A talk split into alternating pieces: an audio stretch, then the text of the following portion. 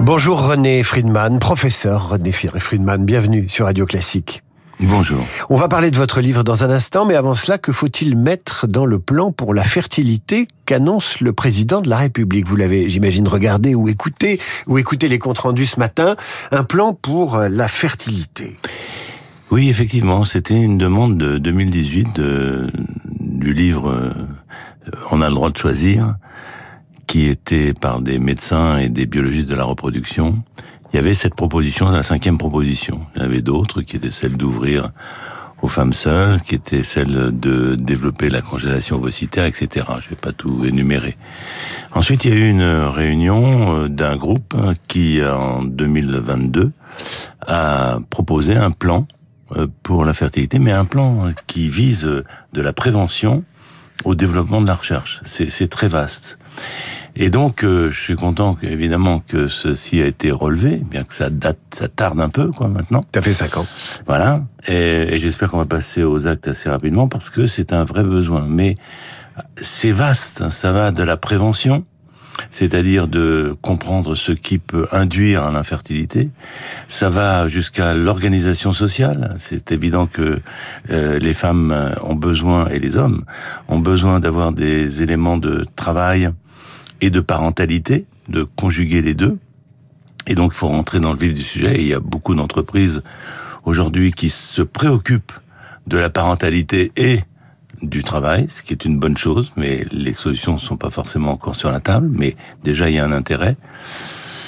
Et donc, euh, ce côté euh, prévention, c'est aussi l'information faite à l'école, qui n'est pas correctement faite. Vous savez qu'il y a trois séances normalement par an, puis les générations arrivent chaque année euh, à nouveau, il faut recommencer. Trois séances dédiées pour les élèves à, l'éducation sexuelle et à la fertilité. Euh, euh, oui, enfin, déjà l'éducation sexuelle, la physiologie, hmm. le respect de l'autre, on va dire. Hmm, on a hmm, déjà ça, parce que quand on a 12-13 ans, on se préoccupe pas vraiment de la fertilité, mais c'est bien d'avoir déjà, de comprendre... Comment on fait les bébés déjà Comment on fonctionne, ouais. Et quelles sont les, les choses à éviter en particulier les toxiques hein, mmh. et, les drogues. Donc euh, voilà, c'est un c'est un, un champ vaste qui mériterait d'être euh, individualisé euh, par un comité de suivi. Tant que ce comité de suivi ne sera pas fait et ne sera pas comment dire visible, voilà, je voudrais pas que ça reste des paroles qui ne s'applique pas. Vous avez une longue carrière, professeur René Friedman. C'est une chance. Euh, vous avez donc un point de vue imprenable sur euh, le, le, les initiatives qui permettent de relancer la natalité dans un pays. Est-ce que ça se fait sur un claquement de doigts Vous l'avez dit, organisation sociale, mentalité, culture, ça va jusqu'à l'alimentation. Euh, Est-ce qu'il y a des pays qui ont réussi à inverser la tendance? Alors, il y a, y a quand même une tendance générale à la baisse de la fertilité euh, et, et, plutôt au choix de ne pas avoir d'enfants. Il y a, attention, on est dans une société, on a des extrêmes. C'est-à-dire qu'il y a à peu près 4-5% de, de femmes et d'hommes qui ne souhaitent pas avoir euh, d'enfants. Ce taux a augmenté. Il faut les respecter. Il faut essayer de comprendre peut-être le pourquoi du comment, qu'est-ce qu'ils auraient voulu ou pas voulu euh, pour changer d'avis. Et puis il y a des demandes qui sont complètement farfelues. Euh, ça va jusqu'à des extrémités sur lesquelles je mets un peu en garde dans tous les cas en demandant qu'il y ait une réflexion parce que à force de euh, de penser que tout est faisable, tout est possible, tout est tout est réalisable, on en vient à, à penser que c'est avoir un enfant pour ceux qui en veulent, euh, c'est un droit, et que donc il suffit d'un claquement de doigts et puis on aura la réponse à, à sa demande. Ça, c'est la thèse de, de, votre livre. On va y venir. Avant cela, euh, je voudrais votre avis d'homme expérimenté, qui a, qui a vu beaucoup de choses, qui connaît aussi bien la nature humaine, parce que c'est le privilège des médecins et des soignants de bien connaître les tréfonds de l'âme humaine. Comment vous expliquez euh, euh, cette génération qui n'a pas envie de faire d'enfants? Quel est, quel est votre regard au-delà du médecin, du, du citoyen et de l'homme d'expérience? Je pense qu'il y a une inquiétude une inquiétude sur l'avenir.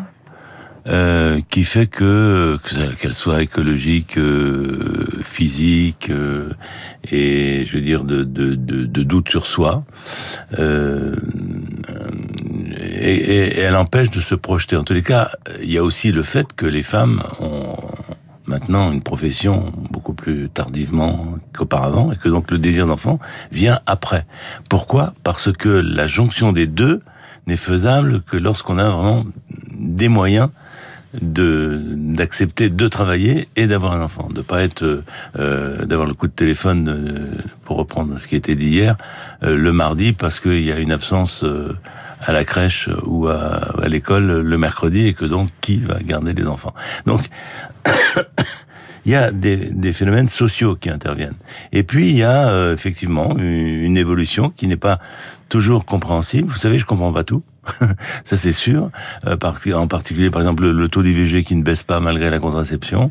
Enfin, les, les, les demandes qui varient euh, avec euh, un désir d'enfant Uber alles et puis des, des, des, des personnes qui ne souhaitent pas euh, je dirais, devenir parent. Alors, dans ce contexte où euh, on se lamente hein, sur les résultats de la natalité en France, moins de 700 000 bébés l'année dernière, vous publiez La tyrannie de la reproduction, qui s'intéresse euh, aux excès de l'exigence de, de bébés. À quoi vous pensez quand vous évoquez ces, ces excès? Est-ce que vous appelez un, un droit à l'enfant et que vous estimez ne pas être un droit? Ça doit rester un désir, mais un droit, c'est compliqué pour la médecine de créer ce droit. En fait, ça vient vraiment de la pratique médicale. Euh, c'est que quand vous avez en face de vous un couple qui a fait un chemin euh, pour avoir un enfant tout à fait légitime et qui était clair sur son désir d'enfant, mais qui s'épuise et qui, euh, objectivement, après l'analyse qu'on peut faire, euh, montre que il est peu probable que cela survienne. Je pense qu'il est nécessaire. C'est là où il y a la, la tyrannie. C'est de dire encore une fois, encore une fois, encore une fois. Et on voit des, et vous voyez des gens qui, qui, qui s'effondrent, qui s'effondrent psychologiquement. Qui Dont le couple explose aussi. Le couple explose, la, la, personnalité, la détresse.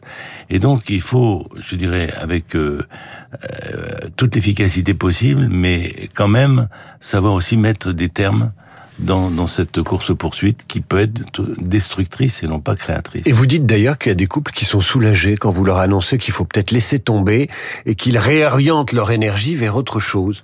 Enfin, c'est-à-dire qu'à un moment donné, c'est intéressant, et ça c'est aussi le rôle du médecin, c'est pas toujours de suivre la demande, de, le désir, c'est ce que je plaide dans tous les cas, c'est pour jouer son rôle d'analyse, de cas par cas, du conseil, et peut-être, euh, dans certains cas, de mettre un, un, en suspens, de mettre en stand-by, ou de carrément prendre un tournant pour euh, que la vie soit différente. Alors, euh, vous évoquez des cas euh, tout à fait euh, étonnants dans votre livre. Ils sont rarissimes, mais en même temps, ils disent l'époque de désir d'enfant qui pousse une Italienne de 63 ans à mettre un enfant au monde ou une Américaine à à avoir une grossesse qui va lui permettre d'avoir huit enfants. Est-ce que vous pouvez nous, parler de ce cas-là, par exemple? Bah, Ce cas-là est absolument surprenant parce que c'est une femme qui avait déjà six enfants et qui demande à son médecin de lui remettre huit embryons. Comme vous savez, sans doute, dans les techniques de fécondation in vitro, on, on a réduit à un embryon, deux embryons pour éviter les grossesses gémellaires parce qu'elles sont d'une part, les grossesses multiples sont à risque et que d'autre part, c'est pas l'objectif, c'est pas la quantité. Euh, et là, euh, je dirais, cette femme voulait être sur les journaux et montrer que c'était Octomum, elle s'appelle. Octomum, Octo, bah huit, huit fois maman d'un seul coup, et elle y est arrivée. Elle y est arrivée avec des grands prématurés. Je n'ai pas l'évolution, je ne sais pas ce que c'est devenu. Euh, en tous les cas, je sais que son médecin euh, a été euh, destitué. Un charlatan. Euh, alors justement, cette, euh, ces dérives, est-ce qu'elles permettent de dire aujourd'hui euh, que faire un enfant sans père ni mère est possible? Alors, c'est pas possible. Enfin, ça dépend ce qu'on vous appelez un père et une mère, parce que vous savez, une mère aujourd'hui, elle peut être divisée en plusieurs. Celle qui va donner un, un ovocyte, une, le noyau de l'ovocyte, c'est-à-dire l'ADN, une autre qui va donner les mitochondries qui sont dans le cytoplasme qui est autour du noyau, donc ça fait déjà deux personnes, une troisième qui pourrait porter euh, l'enfant. Ça fait trois. Ça fait trois, et une qui va l'élever, ça fait 4. Et puis on peut ajouter une belle-mère si on divorce. Alors là, hein n'en parlons pas, les, les, recompositions et puis les pères spirituels, alors là ça fait du Est-ce que cet euh, éclatement de la maternité, appelons-le comme ça, euh, professeur René Friedman, est-ce que cet éclatement de la maternité vous fait peur?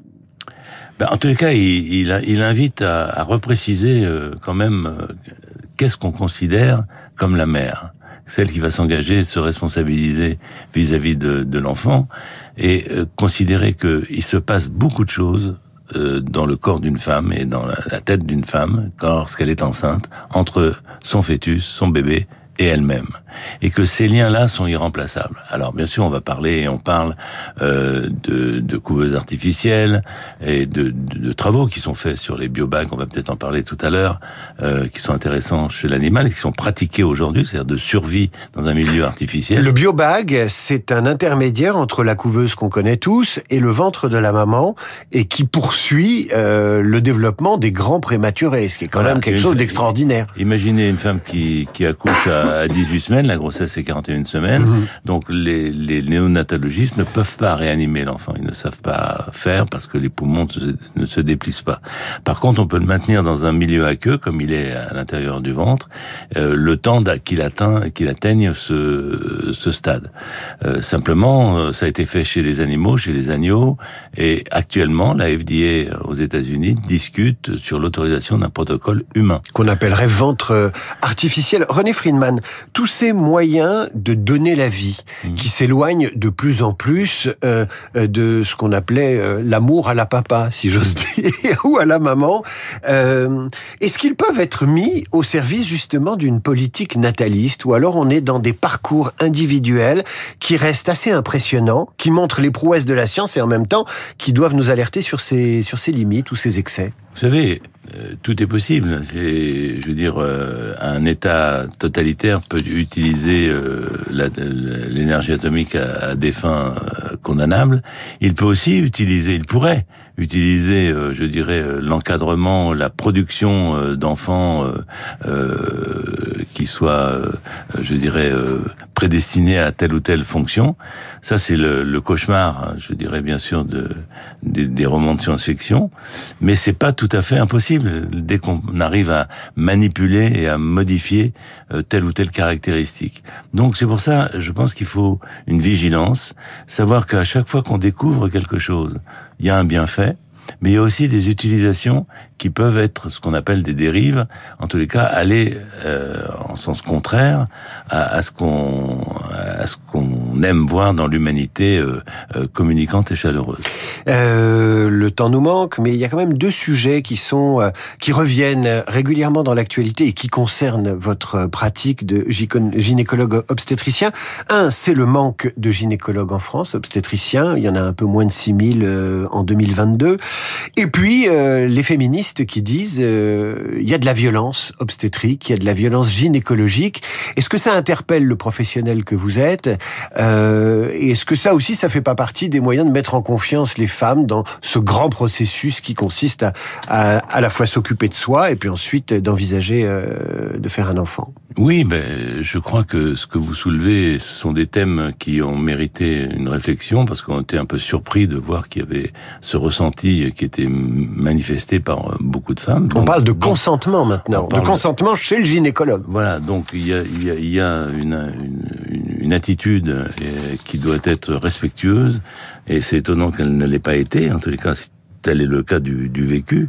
Euh, donc sans tomber dans des travers euh, qui soient euh, qui, qui, rendent impossible la relation, la confiance doit, doit s'établir, l'information et effectivement, je veux dire de pas surprendre par quelques gestes que ce soit. Encore que on pourrait dire bien sûr si on vient le gynéco, c'est c'est pour c'est pour un examen gynécologique quand même. Soyons sérieux. Mais euh, il, est, il est très important que nous fassions attention à tout ce qui peut utiliser ou qui peut bousculer, euh, je dirais, les, femmes qui sont vulnérables sur certains points. Et en particulier, c'est pour ça que dans le livre, par exemple, je, je prends position vraiment très claire contre la GPA parce que la GPA, pour moi, est une altération de la considération de la femme en utilisant son corps et en le commercialisant. C'est la médecine du commerce qui prend le dessus et qui me pose de gros problèmes.